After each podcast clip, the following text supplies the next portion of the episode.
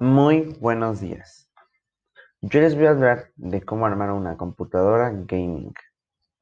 Primero que nada necesitamos tomar en cuenta varios elementos como los componentes que son esenciales para el correcto funcionamiento de la computadora gaming.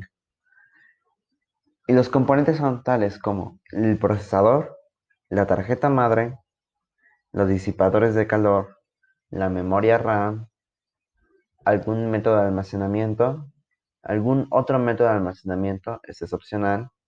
La tarjeta gráfica, que también es opcional dependiendo si tu procesador tiene gráficos integrados. El gabinete y la fuente de poder.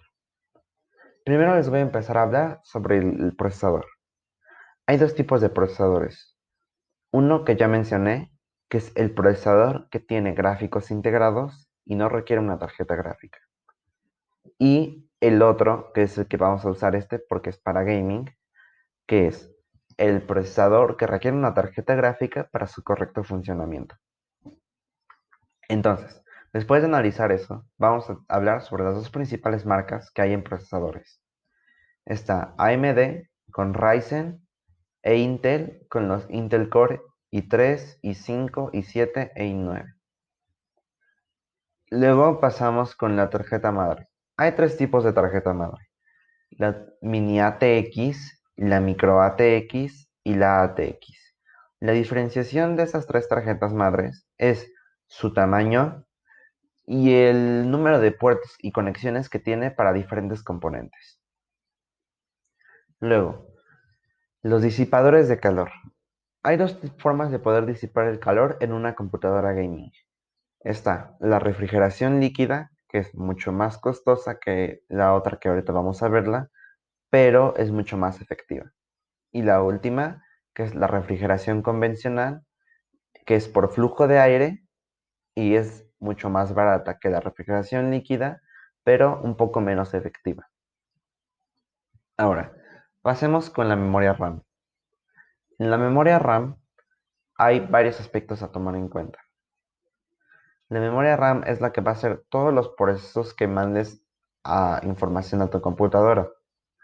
Y actualmente las más nuevas tienen una tecnología que se llama DDR4, que es una forma de manejar los datos mucho más rápida que su antecesor, que es el DDR3. Luego, pasemos con los métodos de almacenamiento. Hay dos formas de métodos de almacenamiento, los HDD y los SSD. La diferenciación es de que uno es el disco duro y uno es la unidad de estado sólido. En el disco duro este, vamos a poder guardar muchas más cosas y es mucho más económica que la unidad de estado sólido. Por ejemplo, un, terabyte de HDD cuesta alrededor de unos mil pesos mexicanos. Y un terabyte de una unidad de estado sólido cuesta alrededor de unos tres mil o cuatro mil pesos mexicanos dependiendo de su marca. La gran diferenciación entre estas dos es ya que la unidad de estado sólido o el SSD, como lo quieras llamar, ayuda a hacer cualquier apertura de aplicación o cualquier proceso mucho más rápido. Por ejemplo, estamos a punto de abrir un juego, pues acorta el, el tiempo que hay en, en, que cargue el juego y en el tiempo que lo cargue, en tiempo que lo abras. Ese tiempo que hay de carga lo reduce demasiado. Ahora pasemos con la tarjeta gráfica. Hay dos tipos de tarjeta gráfica de dos diferentes marcas. La, de por parte de AMD, que es la Radeon Vega, y Nvidia, que está mucho más especializado. Hay tres tipos de tarjeta gráfica Nvidia, pero solo dos son para gaming. Para el gaming está GTX y el RTX. Las GTX van de la 1050 hasta la 1080, las la serie 16, la serie 1000. Pero luego pasamos con RTX, que va de toda la serie 2000 y las más nuevas que apenas acaban de salir son las 3000. ¿Cuál es la diferenciación entre estas dos? Que la RTX, como lo dice su nombre, es Ray Tracing, que es una tecnología que en español se traduce a trazado de rayos, lo cual hace que tus gráficos se puedan ver mucho mejor. Y por último están los tarjetas cuadro que no están especializadas para gaming, están especializadas más bien para carreras profesionales como diseño o arquitectura. Entonces pasemos con el gabinete.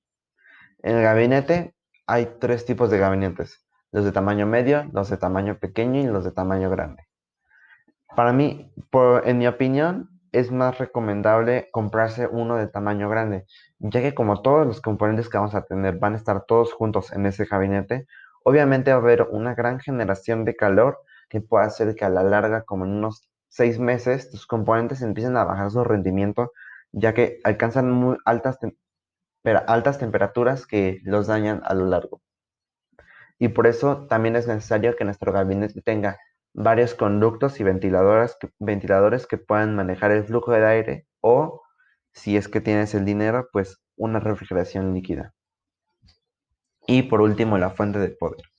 La fuente de poder tiene varias cosas a, a ver, como su certificación y los watts que manejan.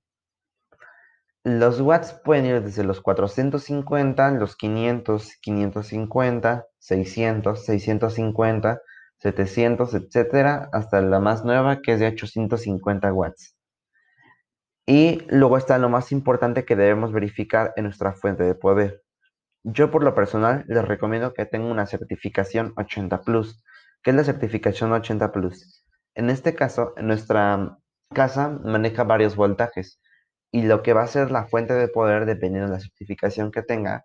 Supongamos que en nuestra casa se manejan unos 1000 watts y de repente te llega un pico de 1500. Lo que va a ser tu fuente de poder va a ser regular los 1500 a los que esté consumiendo tus componentes para que no se dañen uno, ya que sin una fuente de poder que no tenga certificación puede que lleguen estos picos de electricidad y quemen tus componentes. Por eso es necesario también darle una vital importancia a la certificación de tu fuente de poder. Obviamente, entre mejor sea la certificación, más cara va a ser la fuente de poder.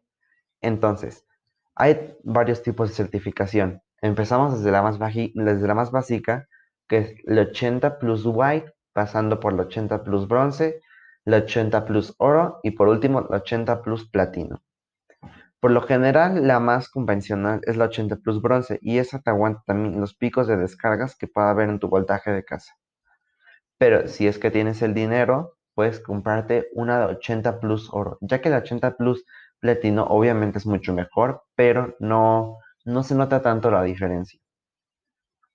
Ok, ya que tomamos todo esto en cuenta, vamos a, proceder a armarla. Y para esto vamos a usar como ejemplo la computadora que yo tengo.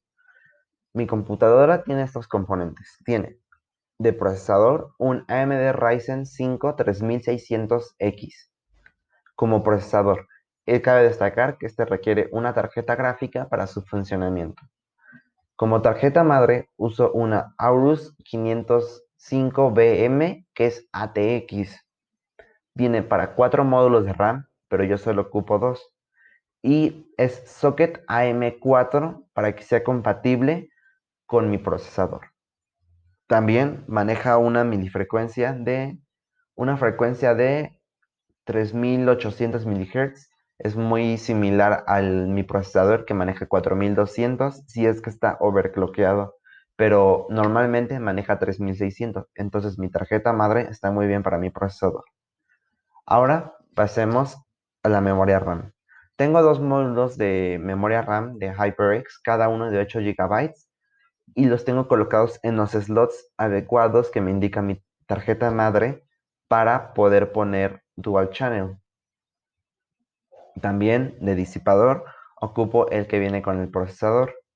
De mm, almacenamiento tengo 256 GB de unidad de estado sólido y tengo 2 TB de HDD. Entonces, pasemos con la tarjeta gráfica. Tengo una 1660 Super con 6 GB de VRAM dedicadas. Tengo un gabinete grande, no es RGB, eh, y tengo una fuente de poder de 550 watts con certificación 80 plus bronce. Pasemos a la forma en la que se arma. En este caso hay dos formas de armarla, dependiendo del procesador que se tenga. En este caso tenemos el AMD Ryzen, entonces voy a hablar de cómo se arma en base a un AMD Ryzen. Tenemos, mm, primero, primero que nada sacamos nuestra tarjeta madre. La ponemos en un lugar que sea firme y estable. Entonces, sacamos el procesador y con mucho cuidado vamos a notar que abajo del procesador tiene unos pines. Esos pines deben anclar con un sector que está dedicado para el, procesador. Entonces, lo dejamos poner, no aplicamos nada de fuerza, ya que si aplicamos una fuerza muy grande, podemos doblar esos pines, haciendo que nuestro procesador se eche a perder.